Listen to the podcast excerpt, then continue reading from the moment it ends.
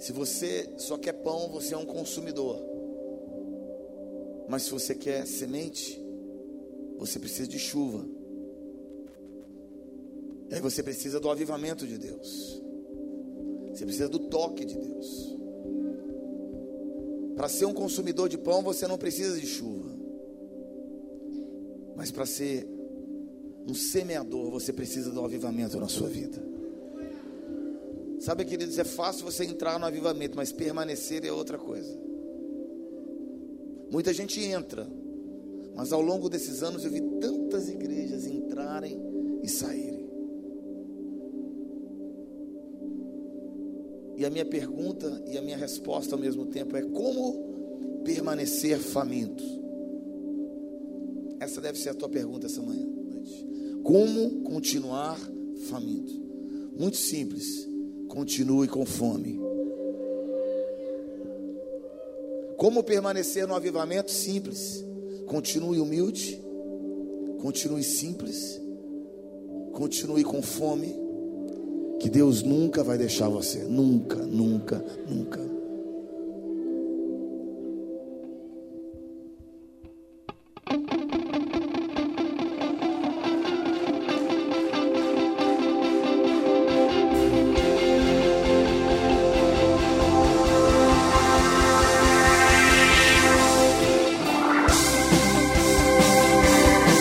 Chamar os adoradores aqui na frente. Os mais apaixonados.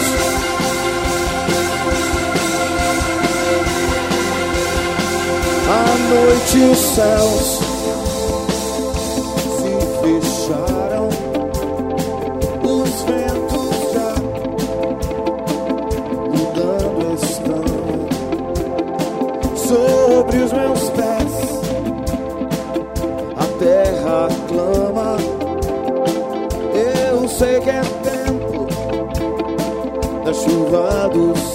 Diga assim: vai chover, vai chover.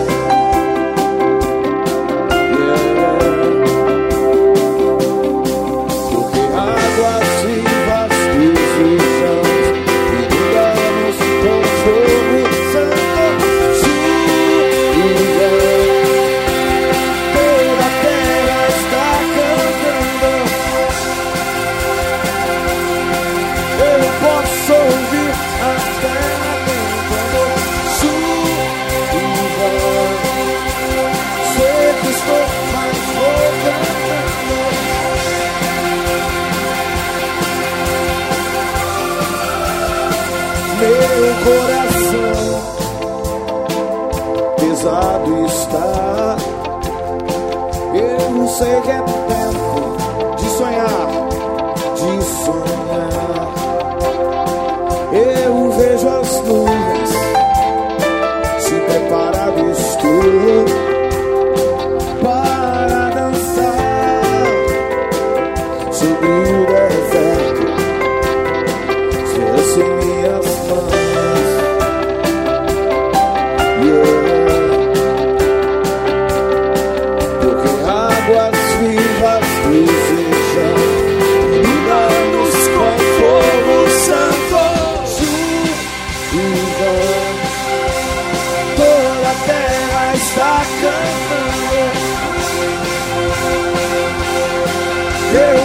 só ouvir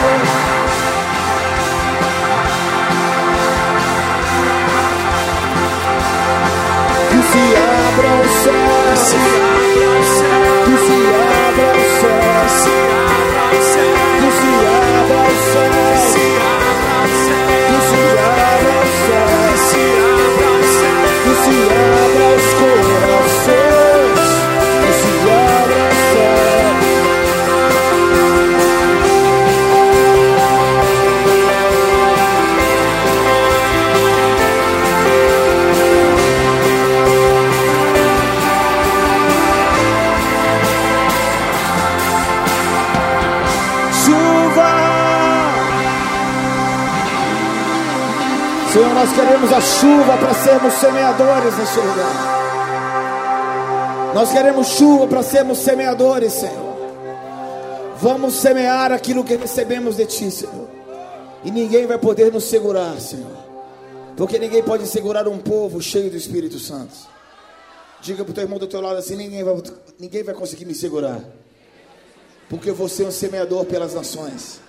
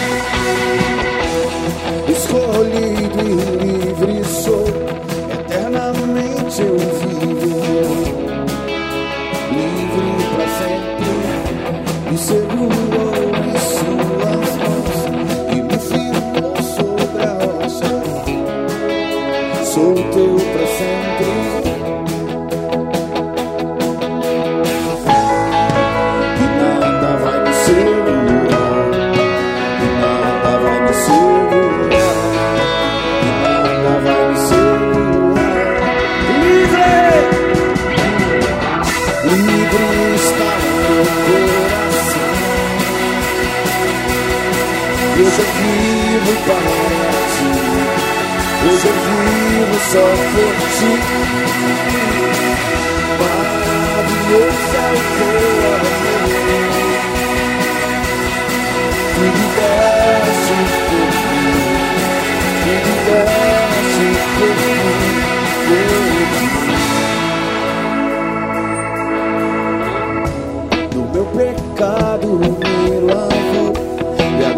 história transformada. Livre pra sempre, com ousadia nós chegar.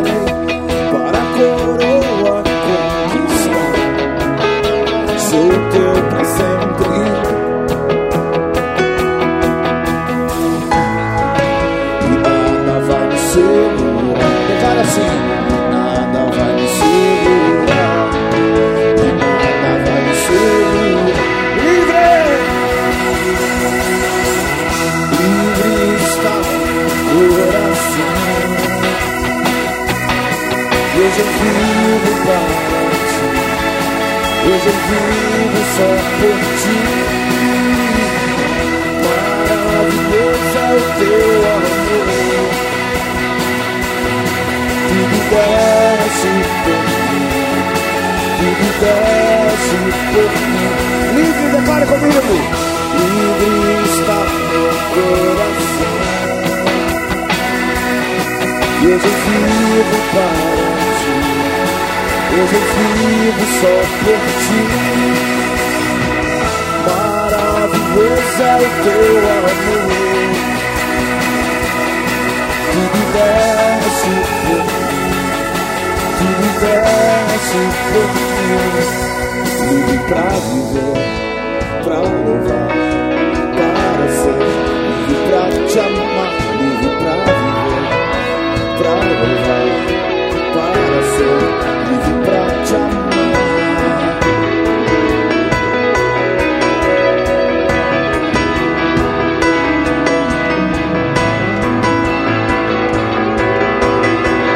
Livre está o meu coração. E hoje eu vivo para ti. Hoje eu vivo só por ti. Deus é o teu amor. Tudo desce por mim, tudo desce por mim. Cante comigo assim, livre. Livre está meu coração. E hoje eu vivo para ti. Hoje eu vivo só por ti. Deus é o teu amor. Que me desce Que me desce Só as vozes declaram comigo. Livre está meu coração. E hoje eu vivo E hoje eu vivo para ti. Hoje eu vivo só por ti. Maravilhoso Maravilhoso é o teu amor. Desce, tudo desce por mim. Tudo desce. Novamente declare só as vozes. Livre está, livre está meu coração. E hoje eu vivo para.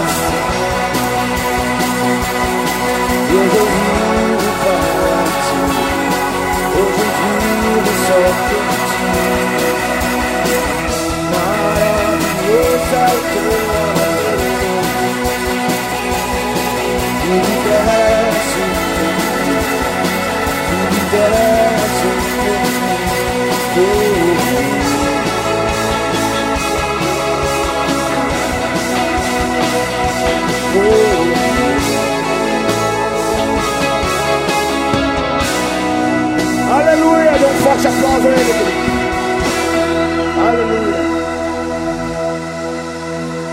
Eu creio que nós temos aprendido durante esses dias que Deus quer trazer um avivamento para a cidade. Deus quer usar a Feira de Santana como um ponto estratégico para nós tocarmos a Bahia e as nações. Mas tudo começa com arrependimento. Nós não podemos ter um avivamento se não houver arrependimento. A igreja precisa se arrepender, precisamos viver uma vida de arrependimento diante de Deus. E essa noite levante as tuas mãos assim bem alto, fala: Senhor, eu peço eu peço perdão, Senhor. Eu clamo misericórdia ao teu nome, Senhor.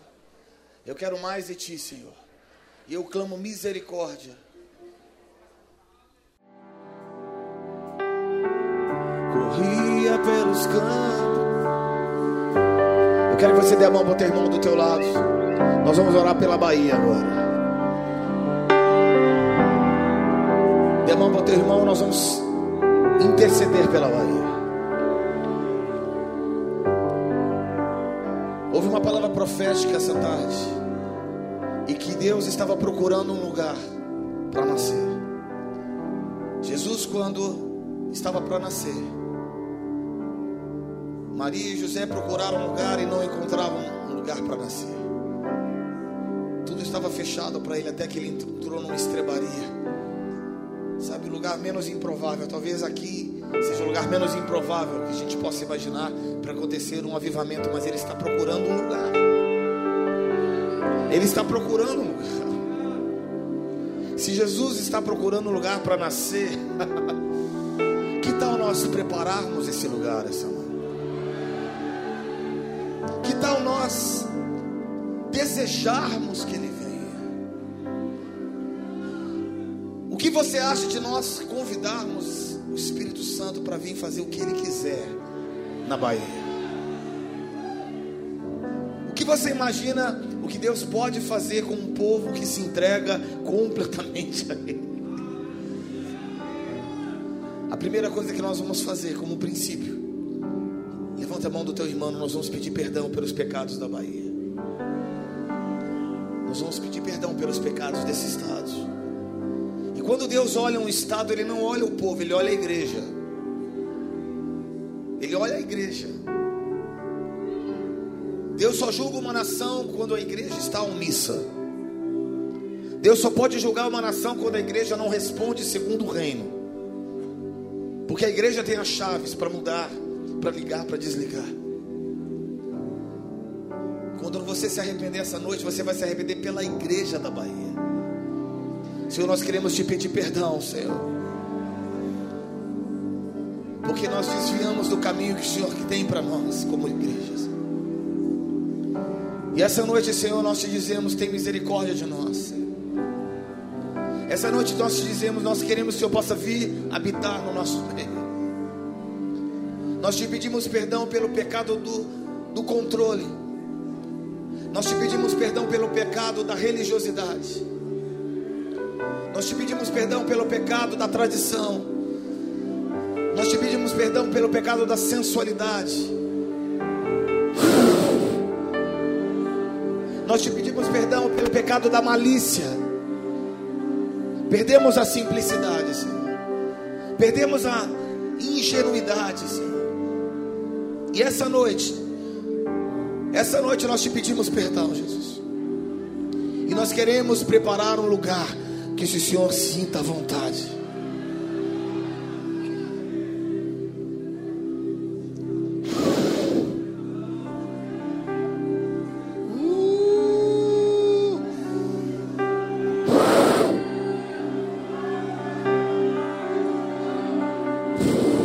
Queremos voltar, Jesus. Queremos voltar ao início. Quando a Bahia era jovem, o Senhor trouxe, pessoas morreram nesse estado pelo amor do teu evangelho. Pessoas deram o seu próprio sangue para que o evangelho fosse implantado no estado da Bahia. Sabia disso? Os pioneiros da fé nesse estado morreram para que você pudesse colher o que você está recebendo essa noite. Pessoas no interior eram apedrejadas porque eram evangélicas. E hoje nós colhemos, mas não, não podemos tomar isso para nós. Comece a orar, ore, ore, ore, ore.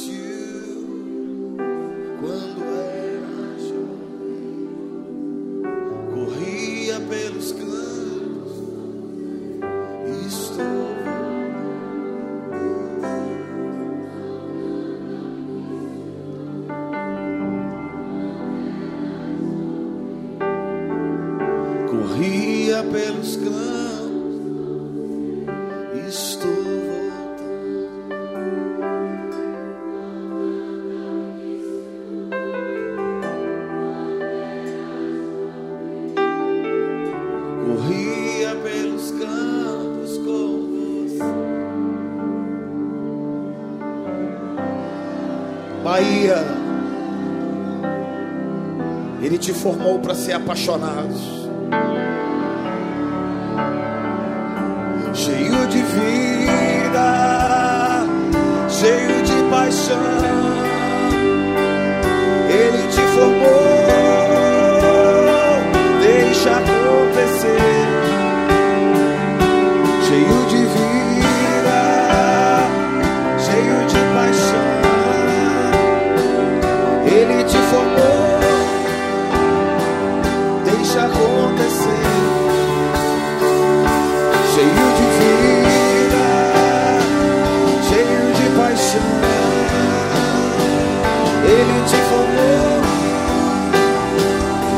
Deixa acontecer. Cheio de vida, cheio de paixão. Ele te formou, deixa acontecer.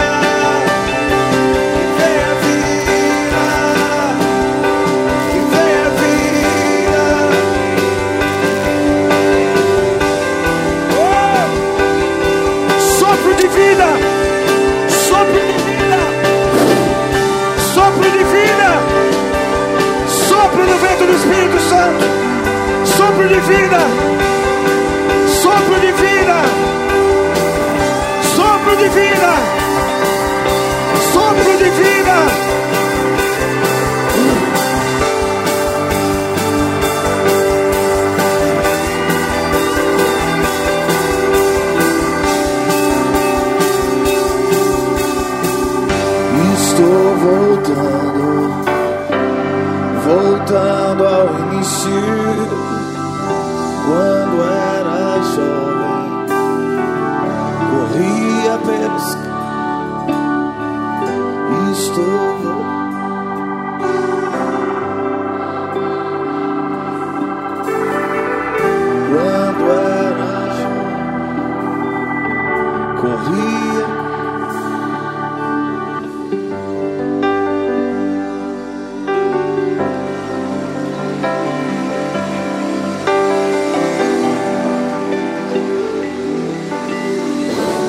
Aplauda mais forte a Ele.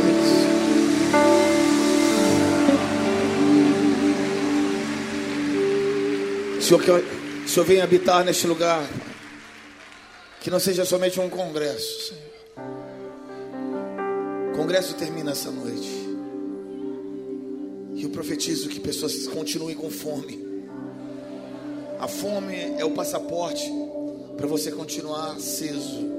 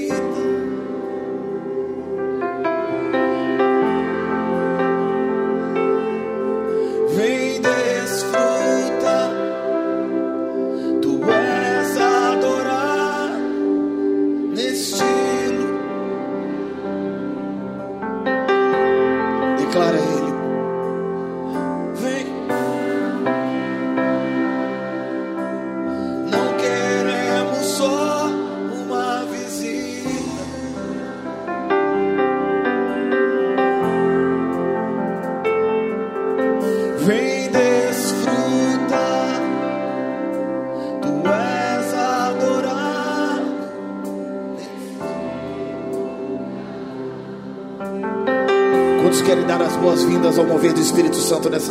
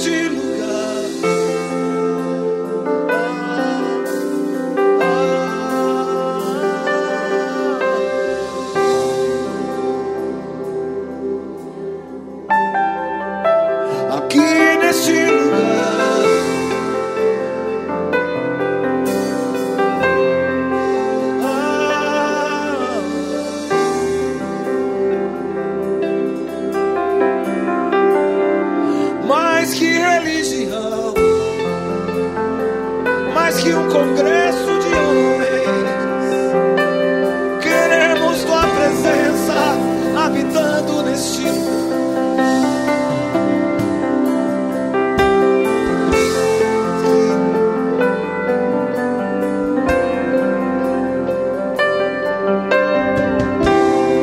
Levante as tuas mãos e declare: mais que tudo queremos tua glória.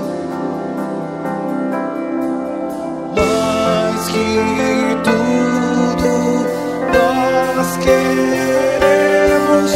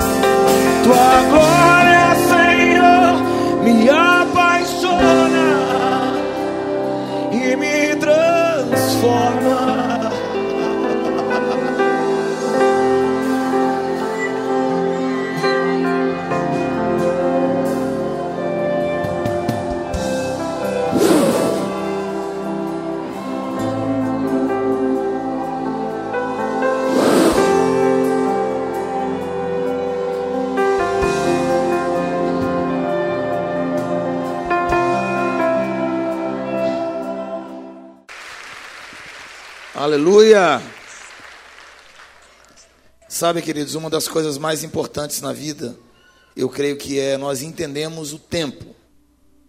O tempo em que nós vivemos e o momento em que nós precisamos entender. Existe uma coisa que você jamais vai poder recuperar. É o seu tempo. Sabia disso? Nunca mais. Nunca mais você vai ter cinco anos. Nunca mais você vai ter 10 anos. Nunca mais você vai ter 20 anos, talvez, ou outros nunca mais vão viver a sua experiência de juventude. Nunca mais. O tempo é algo que perdeu. A gente precisa entender isso. Por quê? Porque nós precisamos aprender a remir o nosso tempo. Nós precisamos aprender a pegar o tempo que nós temos nas nossas mãos e usufruí-lo da melhor forma possível. Existem algumas coisas que Deus faz conosco, que Ele abre uma janela de tempo na sua vida. Eu creio que eu falei isso ontem. Algumas coisas a gente pode ser abençoadas, outras nós somos ungidos. Eu não sei quanto a você, mas eu quero pegar a minha vida e eu quero que Deus olhe para mim e Ele se agrade de mim. Eu quero que Ele olhe a minha vida Ele se agrade daquilo que eu estou fazendo para Ele. Nós temos dois telões aqui, certo? Eu tenho uma teoria que um dia nós vamos chegar no céu, nós vamos ter um telão. E no telão número um você vai ver tudo que você fez para Deus. Todos os seus erros, acertos, todos os seus desafios, tudo que você já viveu. E Deus vai mostrar tudo que você fez, desde o momento que você nasceu até o momento que você morreu. E no outro telão, eu creio que Deus vai mostrar a vida que você poderia ter tido. Se você tivesse escolhido as escolhas de Deus. Um outro telão, eu creio que nós vamos ver a intensidade do projeto e o sonho de Deus nas, nas nossas vidas. E talvez você diga, Senhor, mas a, o sonho que o Senhor tinha para mim era, era grande demais.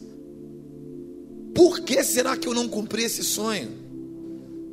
Por que será que essa vida não era igual a essa? Essa vida que eu vivi não foi igual ao sonho que o Senhor tinha para mim?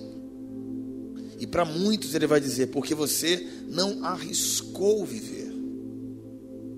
Você não teve a coragem de dar um passo de fé e arriscar a sua vida. Sabe por quê?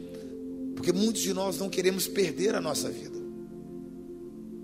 Muitos de nós temos medo de arriscar, porque nós temos medo de perder. Mas a Bíblia fala: aquele que quiser ganhar a sua vida vai perder. Nós vamos perder não apenas a nossa vida, mas nós vamos perder os sonhos de Deus. Eu acredito do fundo do meu coração, queridos, que a vida é um risco. Diga para o teu irmão: a vida é um risco. E se você vive, você já está arriscando viver. A vida é feita de escolhas e risco. A vida é feita de escolhas e é feita também de decisões que nós tomamos. E a decisão que você tomar hoje vai influenciar os próximos anos e toda a tua vida. E se eu tenho um conselho para começar a ministração essa noite é arrisque para Deus. Não tenha medo de se arriscar em Deus. Nós somos pessoas que cantamos muito, Senhor, quero ser como criança, né? Aquela canção que nós cantamos de manhã. Dá o tom aí. Quero ser como criança. Te amar pelo que é. Voltar à inocência.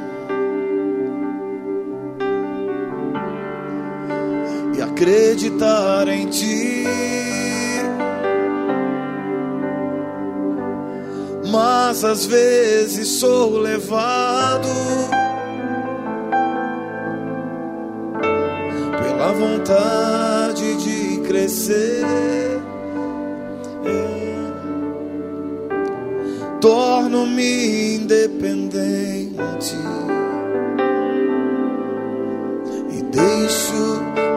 simplesmente simplesmente crer. A vida é feita de fé, escolhas e decisões. Se você não arriscar na sua vida, você jamais vai conhecer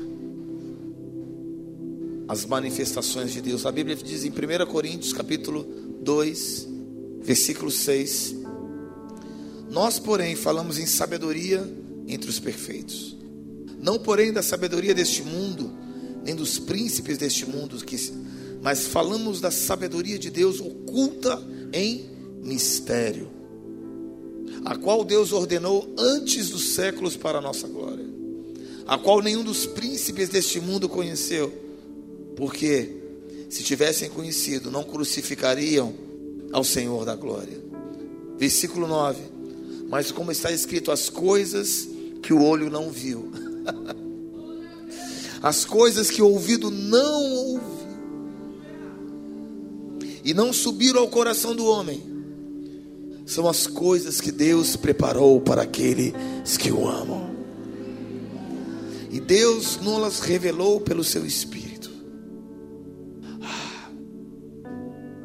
Se você capturar uma revelação essa noite da preparação que Deus tem para você, dos sonhos e projetos visões que Ele tem para nós, você vai entender, queridos, que Deus tem projetos e sonhos maravilhosos para nós. Feche os teus olhos e receba no teu espírito essa ministração. Eu sei que já está tarde. Mas em poucas palavras eu quero ministrar uma, algo que vai queimar no teu coração para incendiar o sonho de Deus na tua vida. Deus preparou uma vida muito melhor do que você imagina. Deus preparou, Ele diz: olha, as coisas que o, o homem não viu as coisas que o olho não viu, o ouvido não ouviu e não subiram ao coração do homem, são as que Deus preparou para aqueles que o amam. Eu quero trazer uma revelação para você essa noite. Olha para mim. Talvez você não concorde com o que eu vou te falar, mas você não precisa saber a vontade de Deus. Pastor, que heresia é essa? Não, você não precisa saber a vontade de Deus. Porque quando você anda segundo, caminhando com Ele, passo a passo, Ele vai ouvindo e te falando, e você vai ouvindo e obedecendo. Você não precisa se preocupar com a vontade de Deus. Você tem que se render a Ele e aprender a ouvir a Sua voz e a dar os seus passos segundo a Ele. E a vontade de Deus naturalmente vai aparecer na sua vida. Tem pessoas que dizem, Senhor, eu quero conhecer a tua vontade. Senhor, se o Senhor falasse comigo, eu daria tudo, eu ia para a África. Senhor, eu faria qualquer coisa. A gente fala de África, querido. A África é o melhor lugar para você estar. Porque lá você vê Deus. A primeira vez que eu fui para a África, eu falava, Senhor, eu vou, eu quero, eu quero dar tudo que eu tenho para aquelas crianças. Eu quero tocar essa nação. Eu, eu fui tão humilhado, queridos. Quando eu cheguei ali, vi aquelas crianças, 300, 400 crianças me abraçando. Eu vi Jesus me abraçando. Eu comecei a chorar. Falei, Deus, eu não vim dar nada neste lugar, eu vim receber. Porque eu vi Jesus aqui neste lugar. E eu só aprendi uma coisa: nós não, não precisamos correr atrás da vontade de Deus. Você tem que correr atrás de Jesus. E à medida que você anda junto com Ele, lado a lado, Ele vai te falando cada passo que você precisa dar na sua vida. Cada passo que você dá junto com Ele, Ele manifesta a sua glória com você. Eu quero desafiar você essa noite a uma palavra. Arrisque-se em Deus. Outra coisa que nós aprendemos a viver na sabedoria do homem. A Bíblia diz aqui no versículo 13: as quais falamos não com palavras de sabedoria humana, mas com as que o Espírito ensina, comparando as coisas espirituais com as espirituais. Ao homem natural não compreende as coisas do Espírito, porque lhe parecem loucura e não pode entendê-las, porque elas se discernem espiritualmente. Quem conheceu a mente do Senhor para que possa instruí-lo? Mas nós temos a mente de Cristo. O Senhor quer alinhar a sua mente com a sua. Ele quer trazer o governo dele sobre nós. Querido, se você estiver anotando, guarde essa palavra ou pegue esse DVD essa noite. Preste atenção, nós nos movemos por princípios, é verdade? O princípio, você se move pelas coisas que Deus já fez. E as coisas que Ele fez, você se move hoje. Mas a manifestação do Espírito não foi o que os princípios que Deus já fez, são as coisas que Ele está fazendo. Guarde essa. Movemos pelo Espírito, aliás, movemos por princípios, por aquilo que Deus fez no passado. E nós nos movemos nas manifestações de Deus, nas coisas que Ele faz hoje. Então temos que andar nos princípios de Deus, nas coisas que Ele fez no passado, e temos que mover na manifestação do Espírito nas coisas que Ele faz hoje. Em outras palavras, Deus está dizendo assim: ande pelos princípios, mas ande dia a dia junto comigo. Eu quero ensinar a vocês a andar passo a passo no meu lado. Eu quero que vocês aprendam a viver uma vida de obediência. Obediência junto comigo. Feche seus olhos por um momento. Deus, muito obrigado por essa noite. Te peço que essa palavra chegue no coração de muitos aqui, Senhor.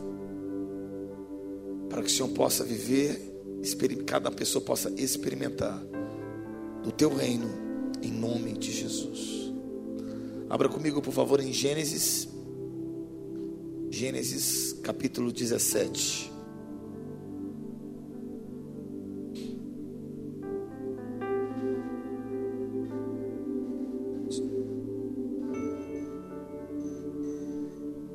Desculpa, Gênesis 19. Aqui nós vemos a história de um homem que atrasou o projeto de Deus. Deixa eu te falar uma coisa. A mensagem é muito simples essa noite, muito simples. Deus nos preparou projetos e sonhos para cada um de nós, nem olho viu, nem ouvido ouviu, nem subiu ao coração do homem, tudo que Deus preparou para nós. Mas nós temos a capacidade, como eu falei, das nossas escolhas. Nós temos a capacidade de viver tudo que Deus tem para nós, mas através das nossas escolhas nós podemos atrasar o projeto de Deus em nós. Eu quero falar sobre um homem essa noite, o nome dele é Ló, que está aqui em Gênesis capítulo 19, que Deus havia dado para ele uma grande oportunidade, uma oportunidade de viver um sonho tremendo no reino de Deus. Mas a Bíblia fala que ele foi ali para Sodoma no capítulo 19, e daquele lugar ele fez alianças erradas. Tome cuidado com as alianças que você fizer, porque as alianças que você fizer vão determinar as escolhas que você também fará. Preocupe-se com as pessoas que você anda, porque as pessoas que você anda vão influenciar você a ser a pessoa mais parecida com Jesus ou mais parecida com o mundo. Por isso, queridos, que Deus nos chama para zelarmos por aquilo que nós carregamos. Queridos, mais do que todas as coisas, a sabedoria é importante. Como eu disse, nós movemos por princípio, por coisas que Deus fez no passado. Mas nós precisamos aprender a andar na manifestação do Espírito, andando em obediência à Sua voz, nas coisas que Ele faz hoje. E muitas vezes nós atrasamos o projeto de Deus por decisões erradas. Em muitos momentos das nossas vidas, Deus nos manda por um caminho e nós protel, é, tem essa palavra, nós protelamos, nós, nós postergamos, é a melhor palavra. Para amanhã, aquilo que nós podemos fazer hoje. Diga para o teu irmão, Deus tem muito mais para você. Não, não postergue né, para amanhã, não jogue para amanhã aquilo que você sabe que você tem que fazer hoje. Eu quero falar sobre um homem, o nome dele Ló, aqui no capítulo 19 de Gênesis. A Bíblia diz então que ele fez alianças erradas, entrou por um caminho errado, mas Deus era com ele porque Deus usou Abraão para interceder pela sua vida. Você sabe, querido, de quantos homens Deus coloca na sua vida para interceder para que você continue no caminho correto?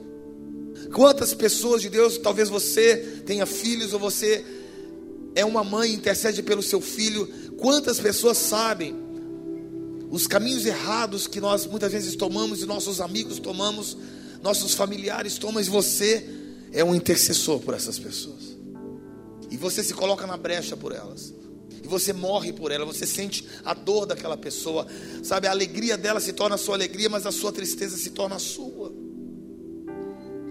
E você chora, porque essa pessoa está tomando decisões erradas. Foi o que aconteceu com Ló. Ele tomou decisões erradas. Diga para o teu irmão assim: muitas vezes as nossas escolhas vão atrasar o projeto de Deus.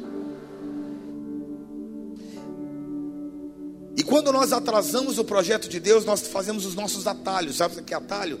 Ir por um caminho, tentar ir por um outro caminho mais rápido. E Deus dizendo assim: não, queridos. Nós temos que andar por princípios. Porque o princípio vai fazer com que você reconheça Deus naquilo que Ele fez no passado. E as manifestações de hoje vão reconhecer o que Deus faz hoje. Nós temos aqui um homem então que andou tentando fazer um atalho segundo o coração de Deus.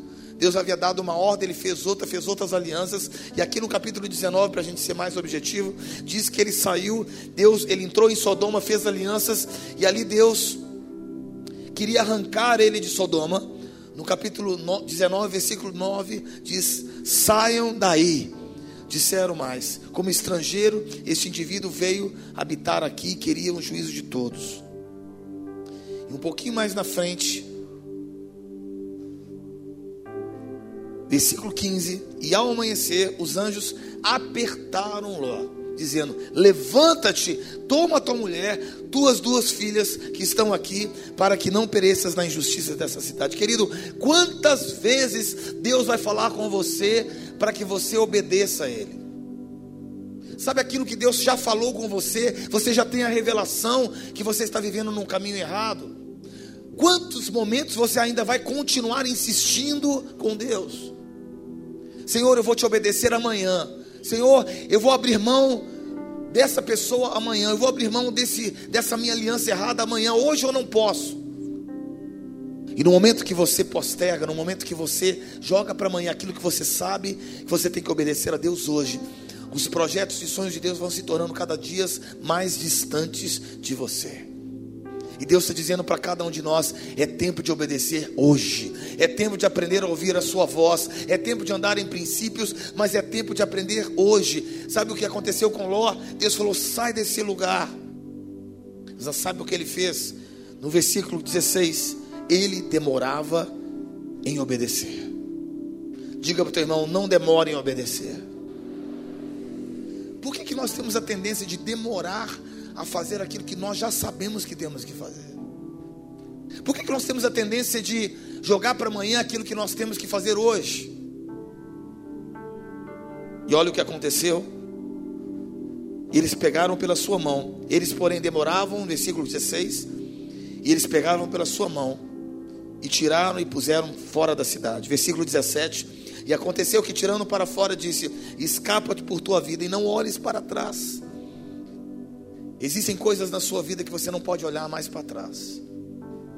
Existem coisas que você precisa jogar uma bomba no seu passado e a unção do esquecimento venha sobre você. Que Deus te dê uma graça essa noite que você esqueça teu passado. Para de viver nas coisas que você já viveu, nos pecados que aconteceram lá atrás. Tem pessoas que doem e carregam um peso tão grande, vivem uma ferida, e essa noite Deus quer trazer, sabe o que? Uma, um óleo, uma graça sobre a sua vida, para que você tenha a unção do esquecimento do seu passado. As coisas velhas ficaram para trás, eis que tudo se fez novo. Mas uma coisa Deus vai pedir de você: uma obediência imediata. Sabe o que ele diz? Olha, obedeça. E ele falou no versículo 20: Eis agora existe uma cidade escapa para lá, o nome dela é Zoar. Eu não estou zoando com você, não, é verdade, está na Bíblia. O nome da cidade chamava Zoar. E essa palavra Zoar em hebraico significa pequeno. Muitas vezes Deus manda a gente subir para a montanha, porque os anjos falaram com Loló: não fique neste lugar, suba para a montanha.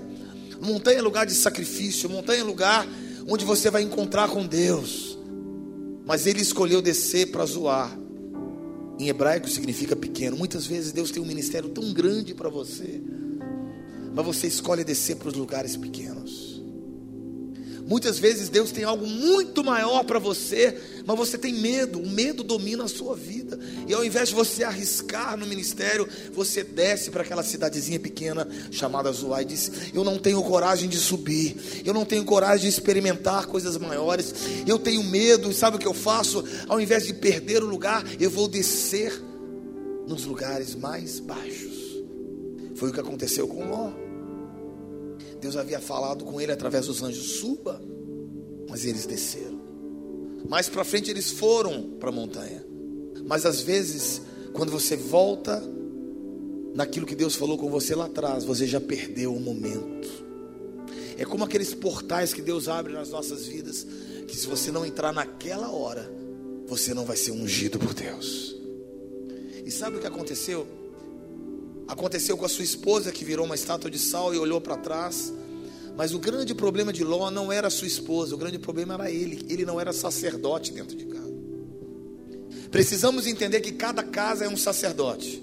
Casa, cada casa, desculpa, precisa ter um sacerdote. Quantos pais de família nós temos aqui? Levante a sua mão bem alto. Você é um sacerdote, querido, dentro da tua casa. O seu chamado é proteger o teu lar.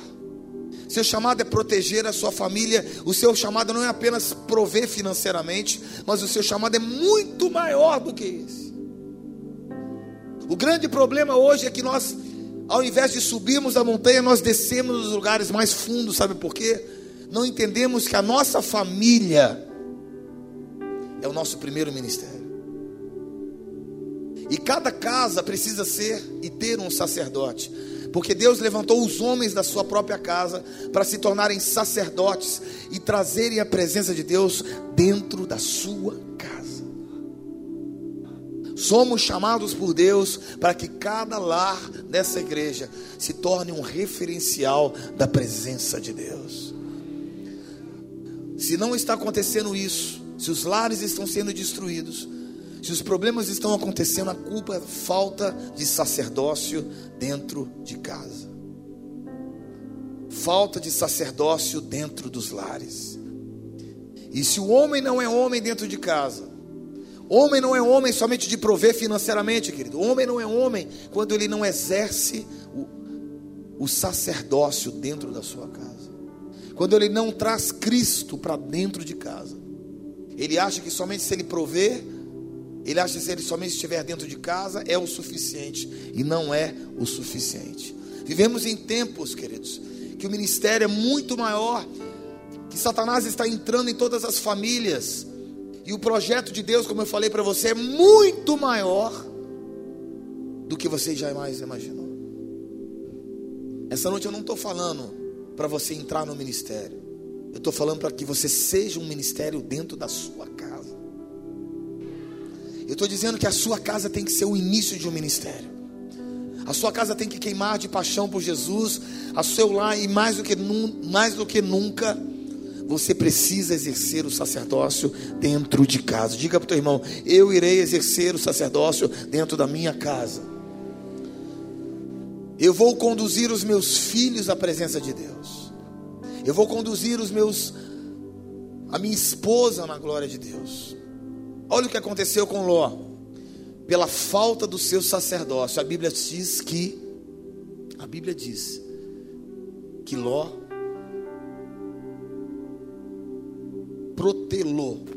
Ele não obedeceu, ele tentou fazer um atalho. E mais do que nunca, porque ele tentou atalhar com Deus, ele desobedeceu, a sua família se desestruturou. Vivemos uma crise de desestruturação de famílias. E essa crise de desestruturação de famílias é pela falta de sacerdócio dentro dos lares. O que aconteceu no final da sua família? As suas duas filhas dormiram com ele, geraram incesto, houve um incesto. E geraram dois povos, os Amonitas e os Moabitas, fruto de um escândalo. Agora, minha pergunta é hoje: por que tem tantos escândalos dentro da igreja? Simples, porque tem poucos sacerdotes.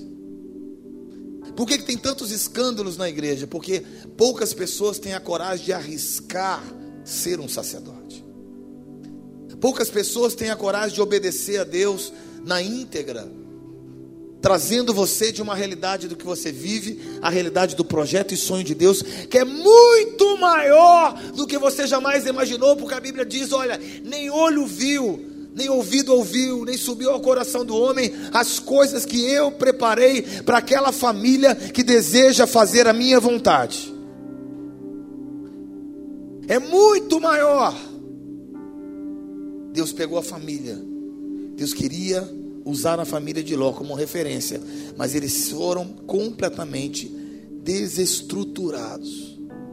Agora diga para o teu irmão: Deus tem a capacidade de pegar uma família toda destruída, uma maldição, e transformar em uma bênção. Pode aplaudir o Senhor.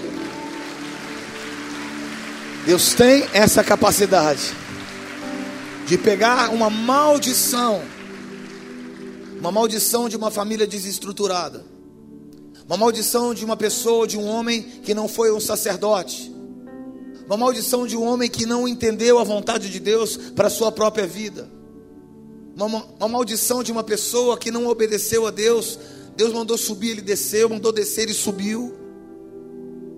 Um homem que tentou atalhar a vontade de Deus na sua vida, sempre, sempre desestruturado, eu não sei, talvez seja a tua família, o seu caso. Você entra num lugar, afirma, fale. Você vai para um lugar, as coisas, está tudo errado na tua vida. Vivemos hoje uma crise de pessoas desestruturadas. Mas sabe de uma coisa, queridos? Deus preparou um sonho muito maior para você. E eu não estou falando de missões, não estou falando de África, eu estou falando da sua casa, da sua família. Abra comigo em Ruth capítulo 1 versículo 1. Ruth capítulo 1, versículo 1. A maldição de Ló gerou um povo chamado os Moabitas. De uma família totalmente desestruturada, você está me acompanhando? Uma família completamente desestruturada. Pela ausência de um sacerdote de um homem, pela falta de coragem de um homem de obedecer, desestruturou toda uma família. Eu quero desafiar essa noite você amar a obediência. Eu quero você, eu quero incentivar você essa noite a você amar, sabe o que? Experimentar a manifestação de Deus na sua vida.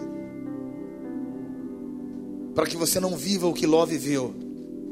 Mas vamos voltar ao texto. Queridos, Deus tem uma capacidade. Através da desobediência de Ló, através daquilo que ele havia desobedecido, gerou um povo chamado Moabita através do incesto com a sua filha. E, as, e, os moabitas sempre atormentavam Israel. Eu não sei na sua vida, mas quantas maldições atormentam você? Quantas pessoas vivem crises na sua vida, não conseguem se desvencilhar do passado? Como eu falei, Deus quer trazer você uma nova realidade essa noite. E a Bíblia diz aqui no capítulo 1 de Ruth: E sucedeu que nos dias em que os juízes julgavam, houve fome na terra, pelo que um homem de Belém, de Judá, saiu a peregrinar nos campos de Moabe. Diga para o teu irmão, Deus tem a capacidade de transformar toda a sua maldição em uma bênção. Deus tem a capacidade de pegar você que viveu, está vivendo um contexto totalmente errado na sua vida. Dizer, eu vou transformar, eu vou reciclar você. Toda maldição na sua vida vai se tornar uma grande bênção. Olha o que aconteceu aqui. A Bíblia diz que a palavra Belém significa casa de pão. Fala comigo, casa de pão. Na casa de pão não tinha pão. E eles foram buscar pão em um lugar que era maldito. Olha que incoerência. É como se Deus falasse assim: Eu quero que aonde você está vivendo, aquilo que você está vivendo, não tem uma coerência. E eu vou fazer com que você retroceda e você vá lá no seu lugar da sua maldição para resgatar a sua bênção.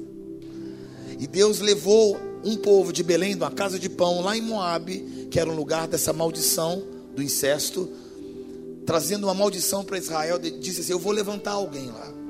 E a Bíblia diz aqui no versículo 2, acompanhe comigo. E era esse nome Elimeleque, e o nome da sua mulher Noemi, e os seus nomes dos seus filhos Malom e Quilom, Efrateus de Belém de Judá, e vieram aos campos de Moabe e ficaram ali. Imagina, Deus enviou essa família para restaurar e trazer algo que não existia. E a Bíblia diz que os quais tomaram mulheres para moabitas. O nome de uma mulher era órfã, a outra mulher era Ruth, e ficaram ali quase dez anos. E morreram também ambos, Malom e Quilom, ficando assim essa mulher desamparada dos seus dois filhos e do seu marido. Então se levantou ela com as suas noras e voltou aos campos de Moabe, porquanto na terra de Moabe ouviu que o Senhor tinha visitado o seu povo, dando-lhe pão. Queridos, na terra de Moabe tinha pão e na terra de Deus não tinha. Será que você está me acompanhando? Deus quer fazer loucuras quando você se arrisca para Ele. E Deus vai trazer lá a existência, uma maldição na sua vida, um pecado não confessado, um, algo que aconteceu na sua vida que você carrega essa noite. Deus vai dizer assim: o que era maldição para você, eu vou transformar em bênção. E Deus levanta uma mulher chamada Ruth. Os seus filhos morreram, seu marido morreu, e ela foi junto com Noemi. Noemi ia voltar para Israel. E no momento que ela ia voltar, preste atenção no que aconteceu. Ruth disse: não me instes para que te deixes. Na verdade, Ruth estava dizendo assim: Eu, eu fui abençoado através de você.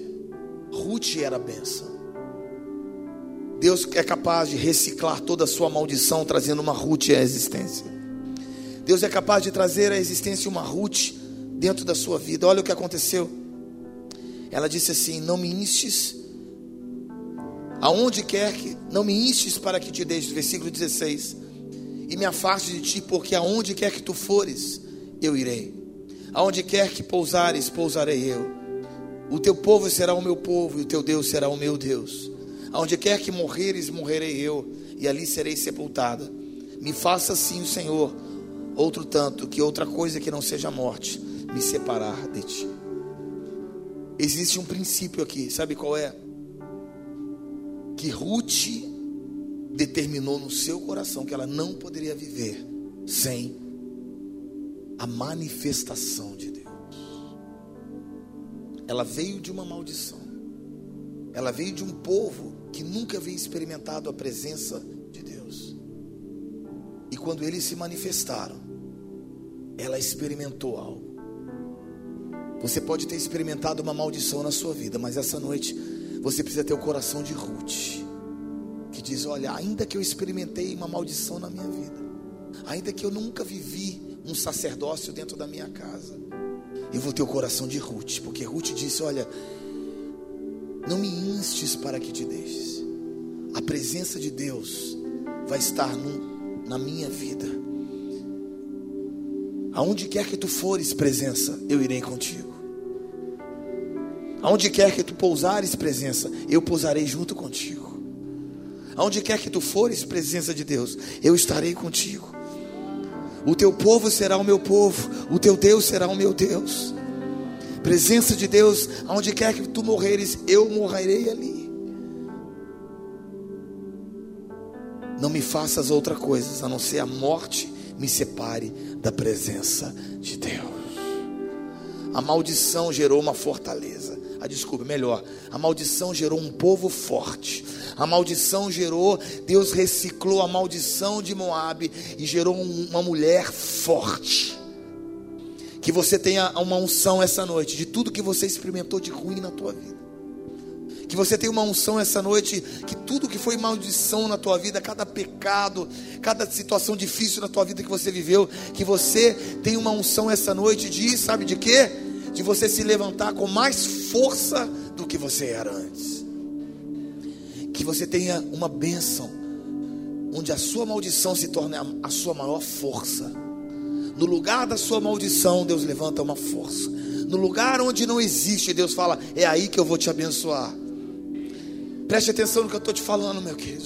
Essa mulher não tinha nada para dar, mas ela tinha um coração determinado em ser abençoada. A única coisa que Deus precisa para te abençoar é, sabe o que? Um coração como de Ruth.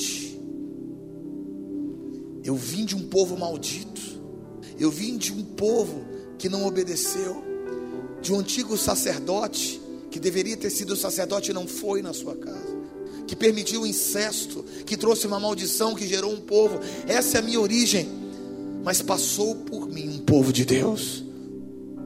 E agora que passou na minha vida, o meu coração é esse: presença de Deus, não me instes para que te deites. E que me afastes de ti, porque aonde quer que tu fores, presença, eu irei contigo. Aonde quer que pousares, eu pousarei, presença. Porque o teu povo será o meu povo, o teu Deus será o meu Deus. Aonde quer que morreres, eu morrerei. Queridos, é tempo de nós pegarmos tudo que nós vivemos e falar, Senhor, daqui para frente, eu vou viver tudo que o Senhor tem para mim.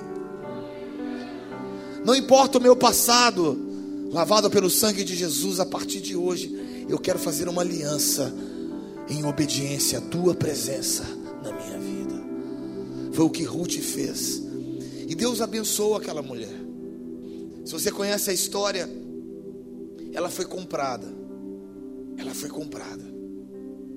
E eu comecei a meditar sobre isso. Cada um de nós somos comprados por um preço muito alto. E não sei se você sabe que ela faz parte da descendência, aliás, da genealogia de um rei, Davi. Você sabia disso? Que ela está na linha genealógica da de Davi. E eu comecei a pensar, Davi então veio de uma origem duvidosa. Davi veio de uma origem onde houve uma maldição que levantou, mas por causa disso Deus trouxe um coração dele de quebrantamento. Tudo que você já viveu na sua vida é que Deus quer usar para que você seja mais quebrado. Tudo que você já viveu é para te levar a uma paixão, querido, por Ele. Porque a religião não vai te ensinar isso, mas sabe o que aconteceu com Ruth? Ela, ela, ela gerou, ela gerou algo na sua família de uma, de uma paixão pela presença. E a Bíblia diz que Davi foi gerado através dela, na sua ascendência, e ali Davi nasceu. A Bíblia chama Davi de um homem segundo o coração de Deus, não é verdade? E eu fico pensando quando ele estava ali longe, lá cuidando das ovelhinhas, enquanto Samuel foi procurar o rei, passou por todos os filhos de Jessé, nenhum deles estava, estava apto. Eles se esqueceram de Davi. É assim que acontece com você, queridos. Muitas vezes os homens esquecem de você, mas Jesus nunca vai esquecer de você. Deus te busca lá em Moab. Deus te busca lá nas suas maldições. E Ele resgata você. Eu tenho um sonho, um projeto de Deus na sua vida. Nem olho viu, nem ouvido ouviu, nem subiu ao coração do homem tudo que eu sonhei para você. Ainda que você venha lá de uma maldição, eu vou te resgatar daquele lugar e como eu fiz com Ruth, mas eu encontrei um coração, sabe como? Dizendo: Olha, eu não vou abandonar a presença de Deus por nada nessa vida. E a Bíblia diz que Davi, eu creio que ele pegou esse mesmo sentimento. Ele foi rejeitado. deixado pelos seus familiares. Não tenho mais, ah, tem mais um irmãozinho lá, está cuidando das ovelhas. Quando Samuel olhou para ele disse assim: O homem vê a aparência exterior, mas eu vejo o coração. Esse tem um coração diferente. Esse tem um coração. O mundo pode ter esquecido de você. Você pode ter vindo de uma maldição. Você pode pensar que tudo acabou na sua vida, mas Deus está dizendo: Eu não me esqueci do sonho que eu tenho na sua vida. Eu ainda vou realizar coisas muito maiores do que você imagina. E por causa disso, Davi adquiriu esse coração. Davi adquiriu um coração de quebrantamento. E mais do que todas as coisas, ele gerou discípulos assim. A Bíblia fala que lá na caverna de Adulão não foram os reis, não foram os mais poderosos, não foram os grandes que foram atrás dele, mas sabe quem foi? Foram os endividados, foram os problemáticos, foram os malditos, foram aquele povo que ninguém queria que foi atrás de Davi. E Davi não fechou a porta para ele, dizendo: Vocês não estão aptos para mim. Provavelmente ele deve ter se lembrado: Puxa, se Deus fez isso na minha família, se Deus olhou para minha ascendência e resgatou lá de uma maldição e gerou quem eu sou, Deus pode resgatar qualquer endividado. Deus pode resgatar qualquer problemático. Deus pode resgatar qualquer pessoa. Deus pode fazer um guerreiro meu. E Deus, e Deus usou Davi para gerar compaixão por essas pessoas. E a Bíblia fala que, à medida que o tempo foi passando, eles foram se tornando como leões. Os seus rostos eram como rostos de leões. Mas eles eram problemáticos, eram pessoas dificuldades, pessoas malditas, pessoas com problemas, mas vieram com o mesmo coração determinados a serem restaurados pela presença. Levante as tuas mãos e diga assim: não importa de onde eu vim, não importa a maldição na minha casa, não importa se não houve sacerdote dentro do meu lar, eu serei resgatado, porque eu quero fazer uma aliança com a tua presença, e o meu futuro será melhor do que o meu passado.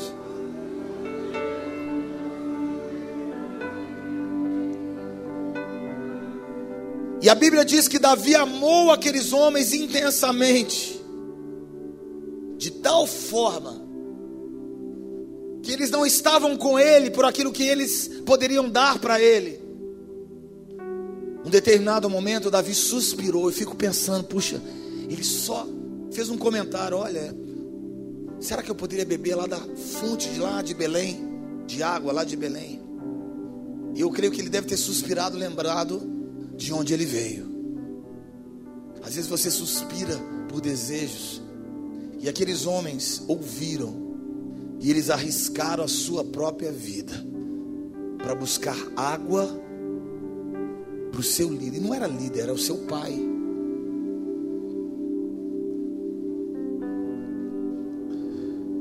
O vínculo que eles tinham não era uma denominação, era um relacionamento. E a Bíblia diz que quando eles trouxeram aquela água, Davi derramou em libação ao Senhor, dizendo: Eu não posso beber dessa água. Esses homens me amaram, eles me respeitaram, mas eu honro ao Senhor dando a Ele toda a honra e toda a glória, queridos. Eu quero te dizer uma coisa para a gente terminar. A Bíblia diz aqui em João capítulo 20, abra comigo. Evangelho de João capítulo 20. No primeiro dia da semana, Maria Madalena foi ao sepulcro. Maria era outra. Outra que saiu de uma maldição. Maria era outra. Mas deixa eu te falar uma palavra. Se você não captou muita coisa, você vai entender uma palavra. A sua maldição pode te levar a uma paixão. A sua maldição, Deus pode conduzir você a uma paixão. A Bíblia diz que Maria saiu no meio da madrugada. Eu não sei se é comum aqui em Feira de Santana as mulheres saírem no meio da madrugada para ir para um sepulcro. É normal isso acontecer? Essa mulher, ela saiu no meio da multidão, desculpa, ela saiu no meio da madrugada e ela, a história diz A Bíblia diz, desculpa, que ela saiu no meio da madrugada, ainda escuro. Versículo 1, abra comigo. João capítulo 20, versículo 1 diz que no primeiro dia da semana, Maria Madalena foi ainda escuro. Mas sabe o que ela carregava? Ela carregava uma paixão que havia vindo de uma maldição. Ela carregava uma paixão que Deus gerou dentro dela, que veio de uma maldição. E uma pessoa que veio de uma maldição e chega onde ela chegou, falou: já não tenho mais nada para perder. A gente precisa chegar nesse ponto. Sei que você não tá, todo mundo está me vendo, mas eu, eu, eu preciso estar aqui mais perto de você. A gente precisa chegar num ponto das nossas vidas onde você já não tem mais nada para perder. Você não tem mais nada para perder. Deus já me resgatou. Já estou morto. A gente gosta de cantar, estou crucificado com Cristo, mas a gente está mais vivo do que nunca. Mas essa mulher estava morta. Os apóstolos, os discípulos, estavam todos morrendo de medo, trancados no quarto. Mas ela não. Por quê? Porque ela sabia de onde ela tinha vindo. Como Ruth, uma outra mulher, que gerou Davi. Aqui nós temos uma outra mulher. Parabéns, mulheres. Que sabem de onde vieram e não querem voltar para aquele lugar. Não querem voltar para aquele lugar. E a Bíblia diz aqui no versículo 1, acompanhe comigo, que ela viu a pedra havia sido removida. Ela arriscou a sua vida, porque não é uma coisa muito simples uma mulher andar pela madrugada para ir num sepulcro. E ela viu uma pedra sendo removida. Queridos, quando você anda na paixão, Deus remove as pedras diante de você. Quando você anda em gratidão e você diz, Senhor, eu nunca mais eu vou voltar para aquele lugar de maldição. Nunca mais eu vou voltar para Moab. Provavelmente Ruth deve ter falado e pensado: eu não volto para aquele lugar de maldição, nunca mais na minha vida, porque eu experimentei a bênção. Não me instes para que te deixes. Eu jamais, aonde tu quiser, aonde tu fores, eu irei. Aonde tu pousares, eu pousarei. Eu, o teu Deus será o meu Deus, o teu povo será o meu povo. Eu não volto para trás. Precisamos estar determinados, porque a tua maldição te gera a tua paixão. E a Bíblia diz que Maria Madalena aconteceu a mesma coisa. Ela já estava, se ela fosse presa, morta, ela já tinha, já estava no lucro, queridos. Levanta as tuas mãos e fala: Jesus, já estou no lucro, Senhor. Já estou no lucro. Você já está vivendo no lucro, queridos. Deus te transportou do império das trevas para o reino do Filho do seu amor. Se você viver assim, você jamais terá medo de morrer. Alguns meses, aliás, há poucos anos atrás, entraram um grupo de terroristas numa igreja na África. E eles colocaram a igreja, todo mundo diante da parede e iam fuzilá-los. E eles falaram assim: Olha, eu vou dar cinco minutos para vocês, para aquelas pessoas que quiserem se converter ao islamismo. E essas pessoas, elas vão ser livres. E aí metade da igreja saiu e a outra metade ficou disposta a morrer por Jesus. E na hora que eles iam atirar, o líder disse assim: Pode abaixar as armas. Eu também sou cristão. Mas eu quero te dizer uma coisa: eu não consigo adorar com hipócritas. Então, as pessoas que estão vivas e se dizem cristãos, mas não são, e não estão preparadas para morrer por Jesus, elas podem sair pela igreja, porque somente os verdadeiros cristãos vão adorar comigo aqui neste lugar essa noite.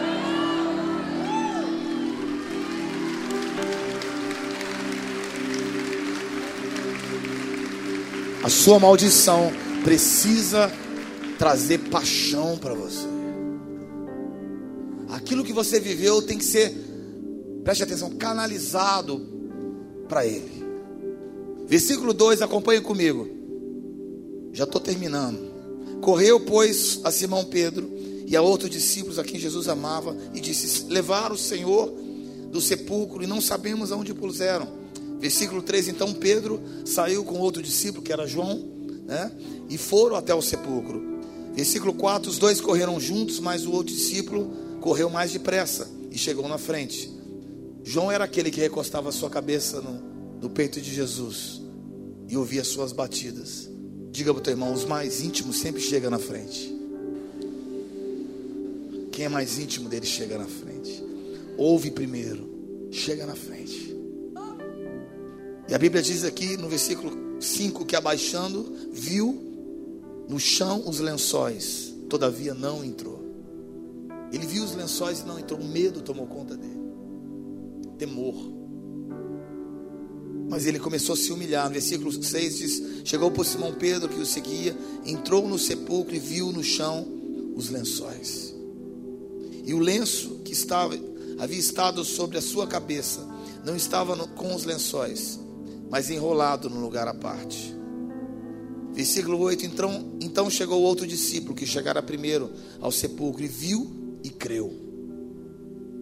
Porque não sabiam o que a Escritura havia de dizer, que ele havia que ter ressuscitado dentre os mortos. Versículo 10: Tornaram, pois, os discípulos para casa. Versículo 10, repita comigo assim: Tornaram, pois, os discípulos e voltaram para casa. Como você pode voltar para casa pensando que Jesus pode ter ressuscitado, simplesmente porque ele ainda estavam vivos. Depois de tudo que Deus fez esse final de semana, você voltar para sua velha forma de pensar é voltar para casa. Depois de tudo que Deus manifestou na sua vida, a presença de Deus, o toque de Deus, voltar para casa é dizer: Senhor, eu tenho medo de arriscar. Mas os discípulos voltaram para casa. Em outras palavras, eles tiveram medo. Eles voltaram para casa, mas uma ficou. Sabe quem foi? Sabe quem ficou? Versículo 11: Maria, porém, ficou. Ela ficou lá. Maria estava chorando fora junto ao sepulcro. Maria ficou perto do sepulcro. Maria disse assim: Eu já perdi tudo. Eu já sei quem eu sou. Eu sei de onde eu vim. Mas quer saber de uma coisa? Eu não volto para casa. Eu não volto para trás. Eu vou ficar aqui perto do sepulcro enquanto ele não aparecer. Eu não saio, como diz o mineiro, eu não arredo o pé deste lugar. Eu não saio daqui. Eu não saio deste lugar enquanto eu não entender o que está acontecendo. Levante a tua mão e fala: Eu não saio da tua presença. Eu não volto para casa. Eu não volto para minha maldição. Eu não volto para o lugar onde eu fui resgatado, de onde eu fui resgatado. Eu não volto. Eu vou ficar como Maria, esperando a manifestação de Deus, esperando que algo sobrenatural aconteça. Eu vou esperar, porque eu sei de onde eu vim. Eu sei de onde Deus me tirou e eu vou ficar esperando a manifestação de Deus acontecer.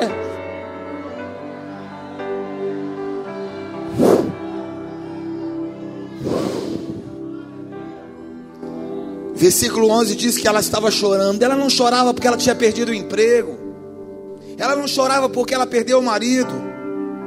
Ela chorava porque ela estava chorando o choro de Deus. Ela estava chorando porque quem já está morto consegue sentir o que Deus sente. Quem ainda está vivendo o seu passado não consegue experimentar o que Deus está vivendo. E ela estava chorando. E quando ela estava chorando, abaixou-se e olhou para o sepulcro. Ela se abaixou e olhou para dentro do sepulcro. Eu quero que você medite comigo o que ela viu naquele olhar.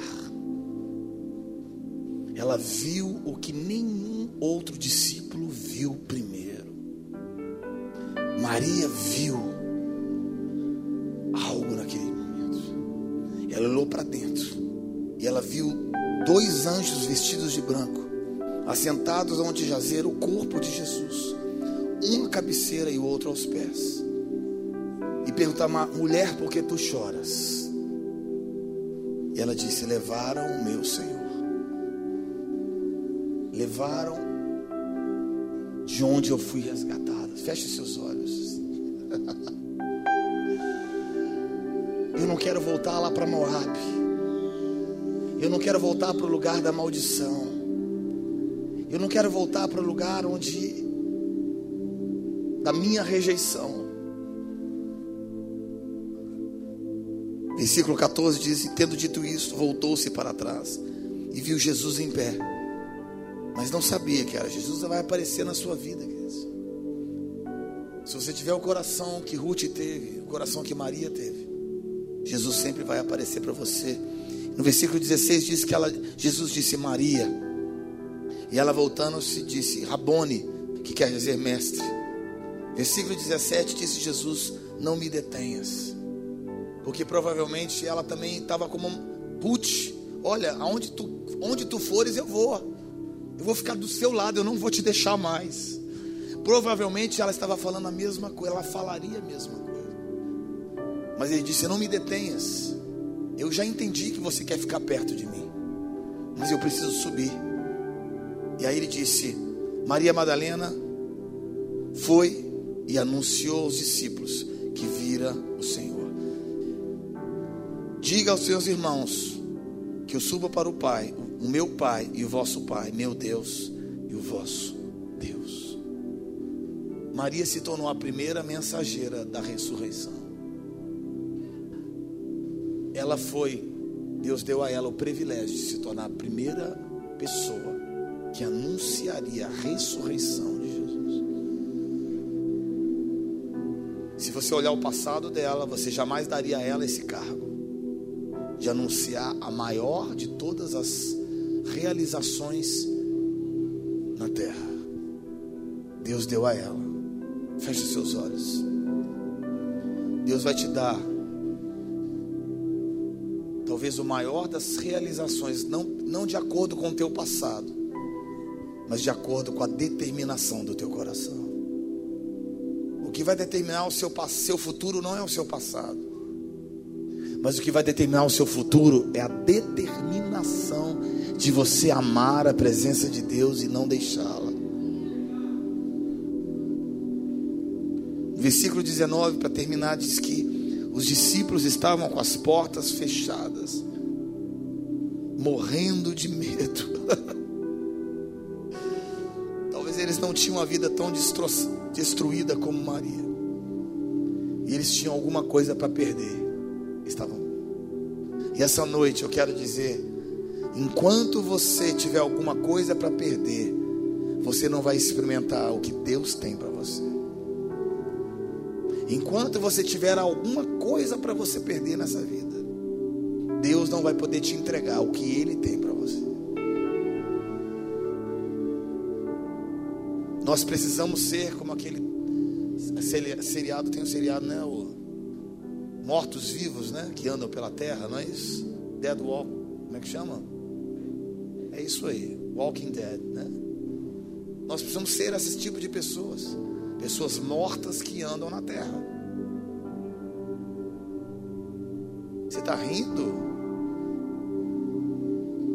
Se você quer experimentar as coisas grandes em Deus, ainda que você seja jovem, você tem que viver como se tivesse morrido.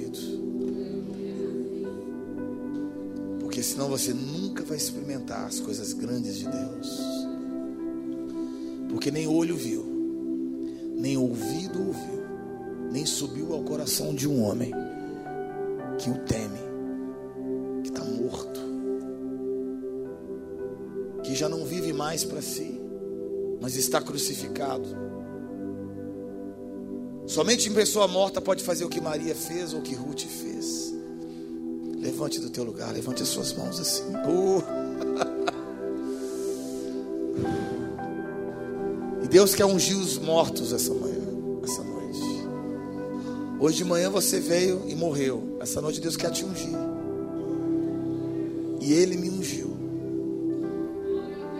A Bíblia diz que a unção no capítulo 2 de Atos, o Pentecoste veio só depois que eles passaram por um processo de entrega total.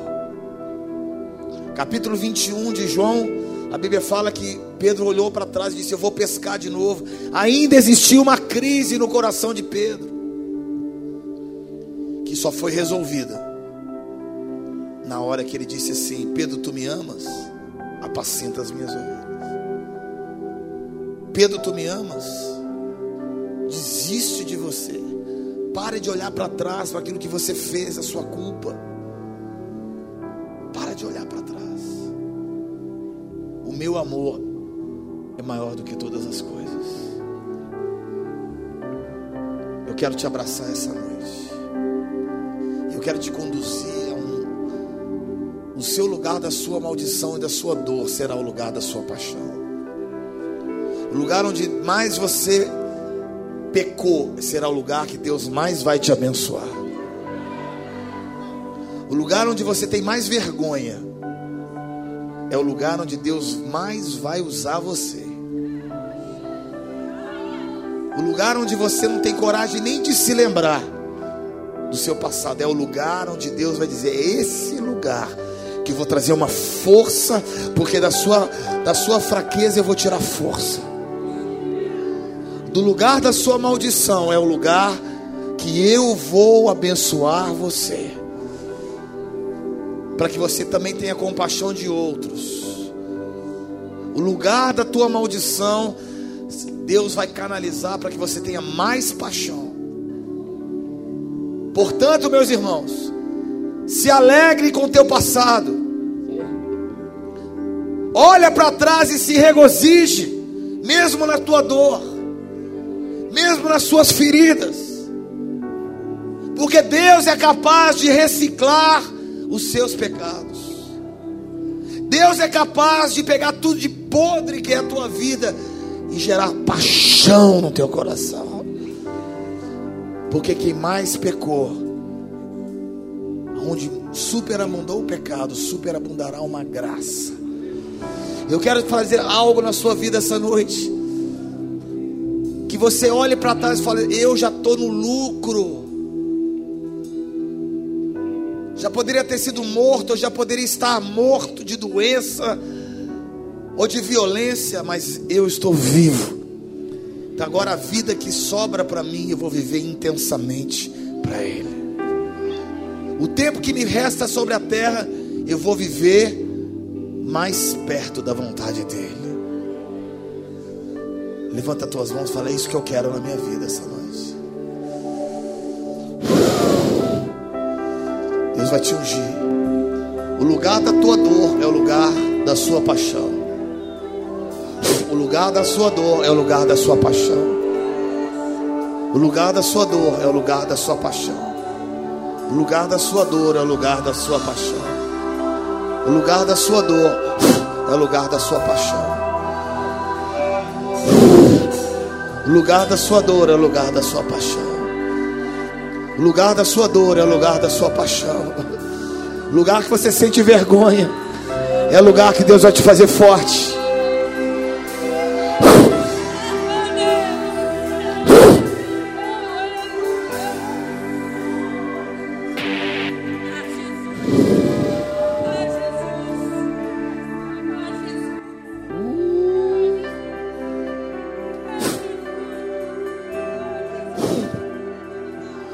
Da sua dor. É o lugar da sua força. O lugar da sua dor, o lugar da sua ferida, é o lugar da sua paixão.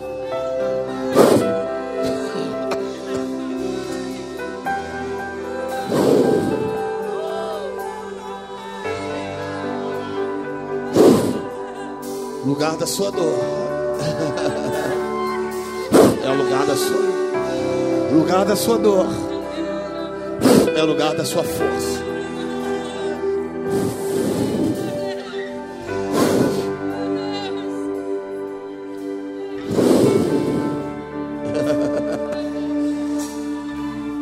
O lugar da sua dor é o lugar da sua força. Porque Ele preparou um lugar para você. Ele preparou algo mais alto para você. Porque olho nenhum viu, nem ouvido ouviu, nem subiu ao coração do homem. Tudo que ele preparou para aqueles que têm a coragem de amá-lo.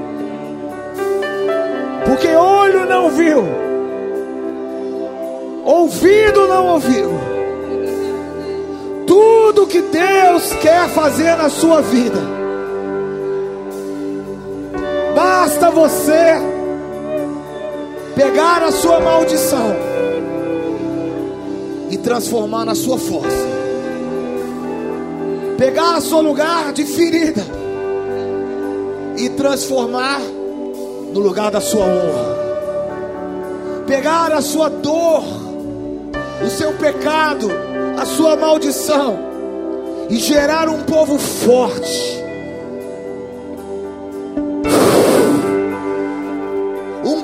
Que é apaixonado por Ele.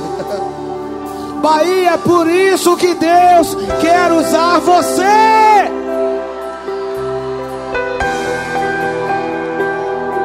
Você entendeu a mensagem agora, Bahia? É por isso que Deus quer pegar você, Bahia. A Bahia é conhecida como lugar de bruxaria, de feitiçaria. A Bahia é conhecida como lugar de sons satânicos mas deste lugar de dor, Deus vai trazer sons de Deus. Deste lugar de maldição, Deus vai levantar um povo forte, um povo que não tem vergonha do seu passado. Deste lugar de maldição, Deus vai levantar um povo apaixonado. Ah, Bahia, essa é a mensagem para você. Essa é a mensagem para você. Não fique parado na sua maldição. Deus está dizendo: nem olho viu, nem ouvido ouviu, todas as sonhos e projetos que eu quero fazer com vocês. De tal forma que as pessoas vão olhar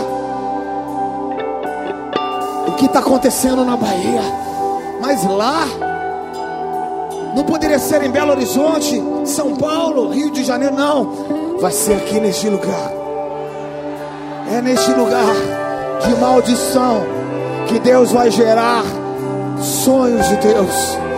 É neste lugar de dor, de maldição, de feridas abertas, de falta de sacerdócios, que Deus vai levantar homens e mulheres apaixonados, apaixonados, apaixonados, apaixonados. No lugar da sua dor, Deus vai levantar paixão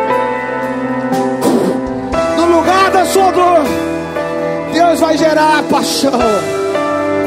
Bahia! Essa mensagem é para você. No lugar da sua dor, no lugar da sua ferida, no lugar da sua rebelião contra Deus, eu vou gerar um povo santo. Ah, que vai surpreender.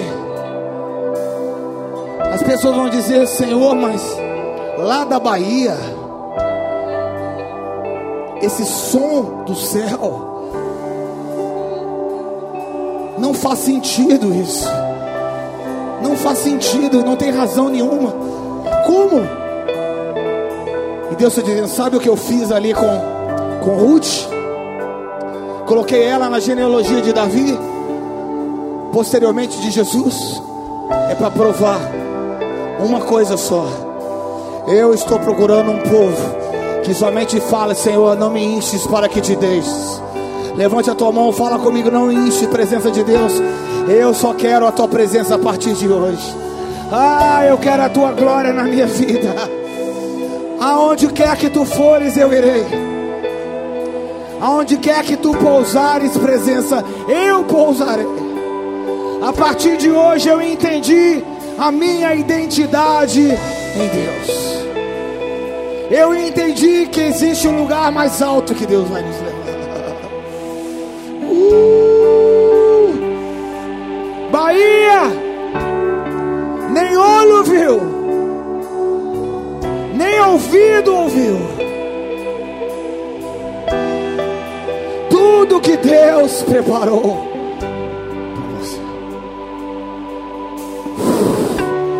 Deste lugar já saiu um som que tocou o Brasil. Não é verdade? Deste lugar já não saiu um som que tocou o Brasil. Dessa cidade. Só que dessa vez vai tocar diferente. Levante a tuas mãos, dessa vez vai tocar diferente, porque a glória da segunda casa será maior do que a primeira. A glória da segunda casa vai ser maior do que a primeira. Deste lugar já saiu um som que tocou o Brasil. Agora nós vamos liberar um outro som. Nós vamos liberar um outro som que vai tocar o Brasil. Eu vou contar até três. E você vai começar a liberar esse som. Que vai gerar esses baianos de Feira de Santana. Que vai liberar um outro som. Um, dois, três, libera!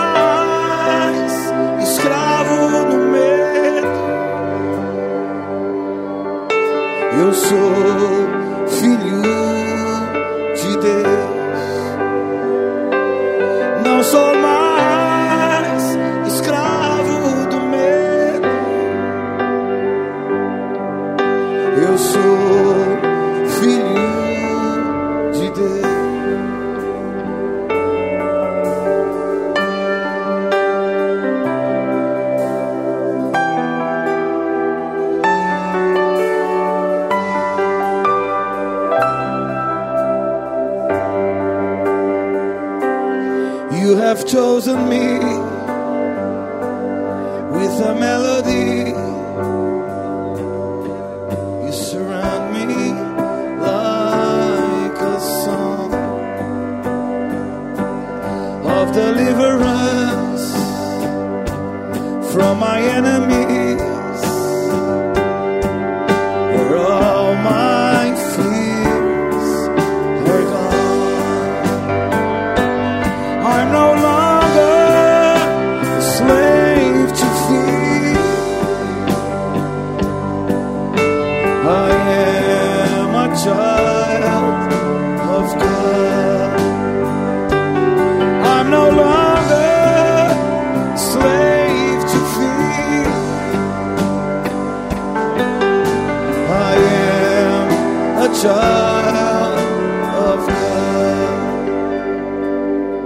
Tudo que Satanás quer que você perca é o sentimento de filiação.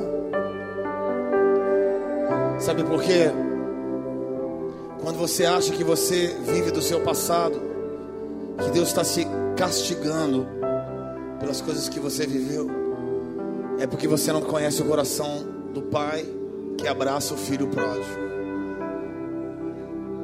Eu fico pensando naquele filho pródigo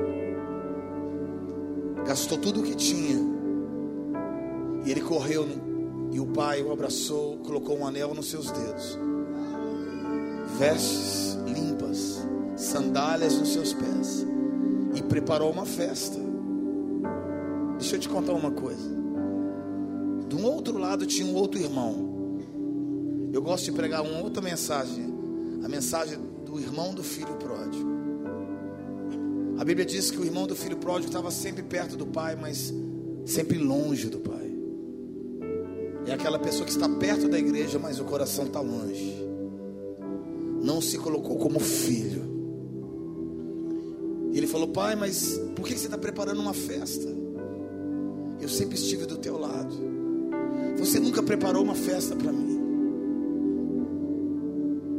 Ele disse: Você sempre esteve do meu lado. Tudo que eu tenho é teu. Mas você nunca entendeu o seu lugar de filho. O seu outro irmão saiu, ele era, estava perdido e se foi achado. Às vezes Deus deixou você passar por algumas coisas, só pelo privilégio de você sentir saudades de Deus e saber que Ele te ama do jeitinho nada que você faça vai fazer Deus te amar mais. Ele te ama exatamente como você é. Ele diz: Tudo que eu tenho é teu.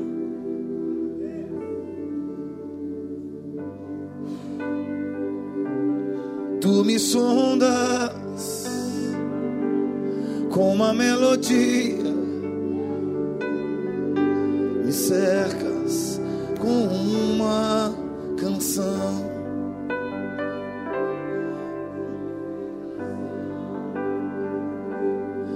Meus inimigos, onde todos meus medos se vão. Não sou mais escravo, Eu sou. Bahia, toma posse dessa mensagem. Não sou mais.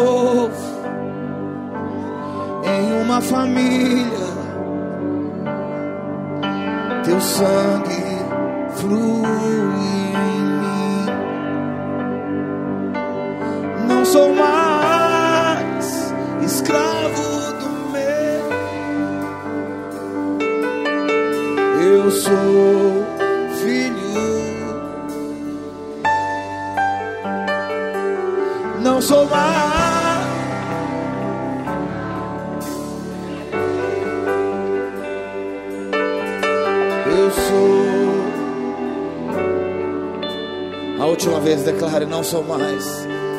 Não sou mais.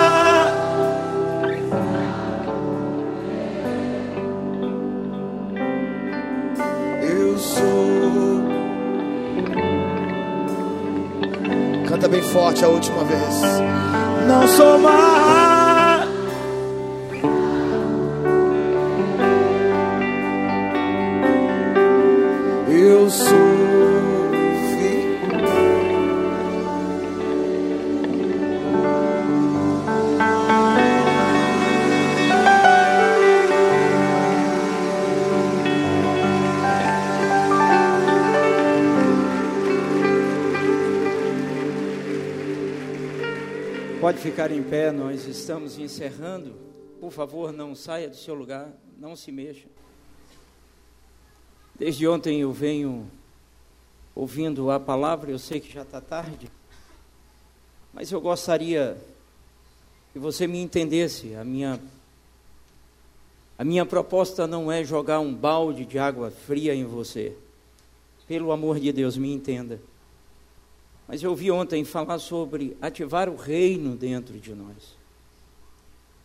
Eu ouvi sobre ser semente ou ser pão. E eu ouvi sobre estar morto. Eu já fui em muitos velórios, muitos velórios. Em alguns momentos, eu via gente gritando se jogando no chão. E ao chegar no cemitério, alguns até se propuseram a se jogar na cova, junto com o morto. Tamanha dor. Eu já vi gente desmaiando em velório. A minha oração é que o grito, é que a correria, é que o pulo, seja por causa da dor de coisas que estavam morrendo em você. A minha oração é que morra a sua sensualidade. A minha oração é que morra o seu guarda-roupa impuro, maldoso, desgraçado. E ao chegar à igreja, e ao chegar no trabalho, que ao chegar na faculdade, você não tenha duas vestimentas. Uma para vir para a igreja como crente e uma para estar na rua como prostituta. Uma como para vir para a igreja como um bom moço, uma boa ovelha, mas outra para ir como um cowboy, apertadinho, metido a gostoso. Eu penso que nesta noite muita coisa tenha morrido morrido a vaidade, morrido a prepotência. Eu espero que você, no seu cantinho, você, você tenha se contorcido de dor. se contorcido de dor porque alguma coisa morreu.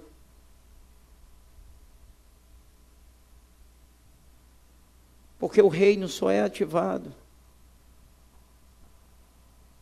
quando a gente vira semente preparada para morrer.